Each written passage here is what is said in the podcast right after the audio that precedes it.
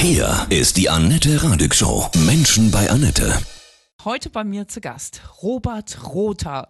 Du hast sieben Jahre und sieben Monate im chinesischen Gefängnis überlebt. Guten Morgen, Robert. Grüße dich. Schönen guten Morgen, Annette.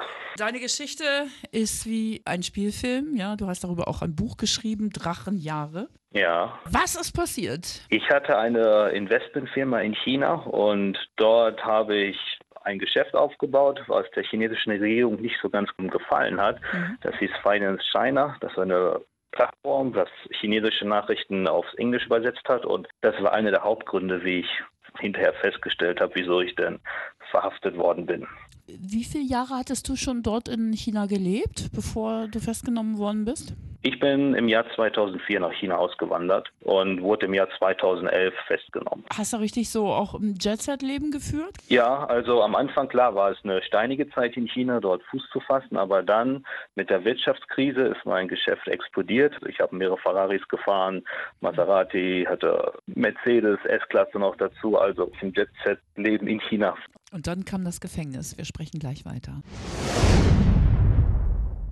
Robert Rother ist heute bei mir. Du hast sieben Jahre und sieben Monate im chinesischen Gefängnis überlebt. Drachenjahre, darüber hast du auch ein Buch geschrieben. Wie wurdest du verhaftet? Ich wurde verhaftet, ganz einfach. Ich war in einer Bar und da kam die Polizei und hat mich gefragt, ob ich mal mitkommen könnte. Ich kam gerade von der Meisterschaftsfeier von Borussia Dortmund zurück mhm. nach China und am gleichen Abend haben sie mich dann verhaftet.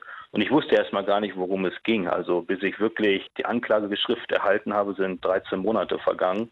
Und dort war ich weggesperrt und wurde von der Polizei ja unter psychische Folter gesetzt, dass man mich zum Geständnis zwingt. Ich konnte mit meinem Anwalt, der mir vom Konsulat vermittelt worden ist, nicht wirklich über meinen Fall reden. Das war verboten nach chinesischem Gesetz. Also hatten wir nur Smalltalk und wurde dort ja auf übelst, übelste Weise unter Druck gesetzt, dass ich doch gegen meine Partnerin aussagen würde, aber was wir nicht gemacht haben. Mhm. Die, deine Partnerin ist Chinesin und wurde auch mitverhaftet. Genau, die hat lebenslange Haft bekommen und sitzt noch im Gefängnis. Wegen was wurdest du denn schuldig gesprochen? Die Anklageschrift hieß Vertragsbetrug in Höhe von 360 Millionen RMB oder sind so knapp 50 Millionen Euro. Und schuldig gesprochen wurden wir zu Vertragsbetrug, ich in Höhe von 21 Millionen US-Dollar ungefähr, wurde dann zu acht Jahren verurteilt und einer Geldstrafe von umgerechnet ca. 180.000 Euro. Was glaubst du im Nachhinein, worum es dabei wirklich ging? Es ging darum, mein Geschäft kaputt zu machen, weil ich damit etwas aufgebaut habe, was den Chinesen nicht gefallen hat, weil es dieses Finanzportal sehr stark gewachsen ist und die Chinesen sich das selbst einverleiben wollten. Also das habe ich hinterher bei anderen Leuten noch mitbekommen, die ähnliche Unternehmen hatten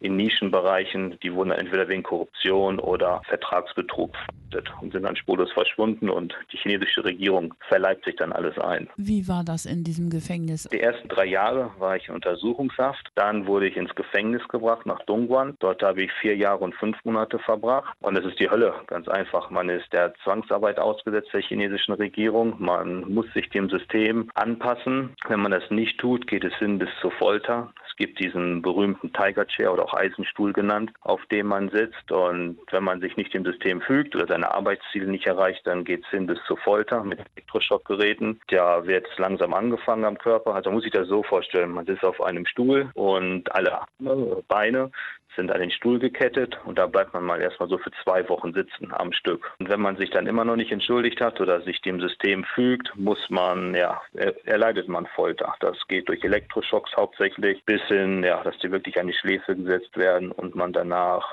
ähm, nicht mehr die gleiche Person ist. Wir Gefangenen haben das so das Gehirnfrittieren genannt, weil danach ist man nicht mehr normal. Wie hast du das überlebt, Robert? Man, ja, man muss erstmal vor Augen halten, dass ich raus möchte aus dem Gefängnis. Also im Vergleich zu den vielen anderen Häftlingen war meine Strafe relativ kurz, mit in Anführungszeichen nur acht Jahren. Die meisten hatten ja so 25 bis 30 Jahre vor sich. Ich musste da wieder heile rauskommen aus dem Gefängnis und möchte die Geschichte erzählen, was dort passiert ist, damit die Menschheit davon weiß, was China macht. Und da muss man stark bleiben. Ja.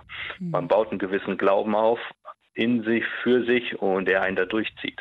Inwieweit hat sich die deutsche Regierung um dich gekümmert? Also das äh, Konsulat kam, hat mich regelmäßig besucht, ähm, haben das im besten ihres Möglichen getan, aber ansonsten konnte mir die deutsche Regierung nicht viel helfen in dieser Hinsicht. Auch nachdem ich entlassen worden bin, gab es ja einen Bericht über mich im Spiegel und der Spiegel hatte das Auswärtige Amt befragt bezüglich der Haftbedingungen und so und hat das Auswärtige Amt gesagt, dass sie von solchen Sachen nichts wüssten, auch nicht von der Folter in chinesischen Gefängnissen und auch, dass ich davon nie etwas berichtet hätte und das war dann auch schon ziemlich enttäuschend. Jetzt ist es dein Auftrag, damit natürlich an die Öffentlichkeit zu gehen. Genau. Sieben Jahre, sieben Monate, hast du irgendwie eine Quelle gehabt? Ja, selbstverständlich. Ich saß zusammen mit vielen Le mit Leuten aus der ganzen Welt, auch in Afghanistan, Vietnam, äh, Afrika. Also man hat unterschiedliche Kulturen kennengelernt. Ich habe alle heiligen Schriften gelesen, die Bibel, Koran, buddhistische Schriften, Taoismus, Hinduismus und man schöpft aus diesen Weisheiten sehr viel Kraft, alleine um sich selber, um seine eigene Würde zu verteidigen, weil das ist das Letzte, was die Chinesen einem nicht nehmen können,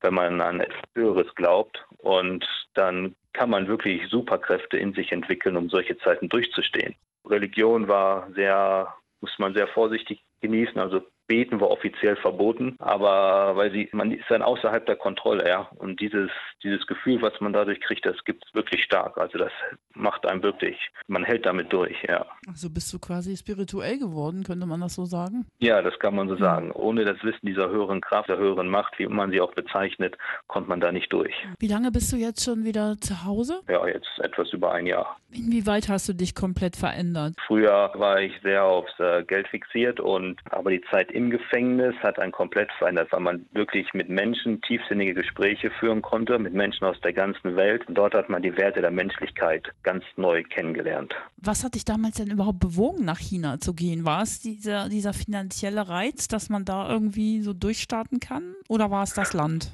Zum einen, ich war immer ein Geschäftsmann. Ich habe Schule äh, abgebrochen. Ich habe mit 17 Jahren meine erste Firma gegründet im Investmentbereich. Die habe ich äh, drei Jahre später verkauft, habe dafür einen kleinen Batzen Geld bekommen.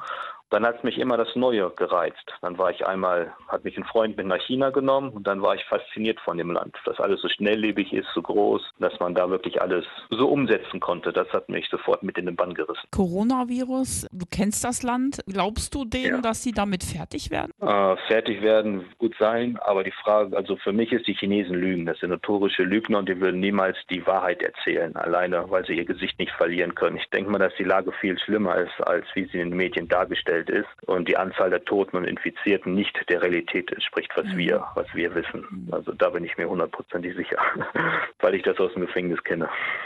Was für eine Lebensgeschichte. Da hast du dir echt eine Packung ausgesucht, ne? Wahnsinn. ja, aber dafür ist man jetzt wieder besser gestärkt und das Leben geht weiter und Toll. ich baue mir meine neuen Firmen auf, neue gute Leute kennengelernt, mit denen ich zusammenarbeite. Aber du bleibst und hier schön in Deutschland, ne? Deutschland nicht unbedingt, ich Ja. bin international, aber nicht nach China, das geht erstmal nicht. Ja. Was für eine Lebensfreude und Optimismus nach so einer Wahnsinnszeit. Sieben Jahre, sieben Monate im chinesischen Gefängnis. Ich bin sehr beeindruckt, Robert. Ja, danke schön. Was kann ich dir Schönes auflegen, was Schönes Rockiges? Ja, von Rammstein, äh, du hast mich. Alles Gute dir von Herzen, Robert, ja? Okay, vielen Dank.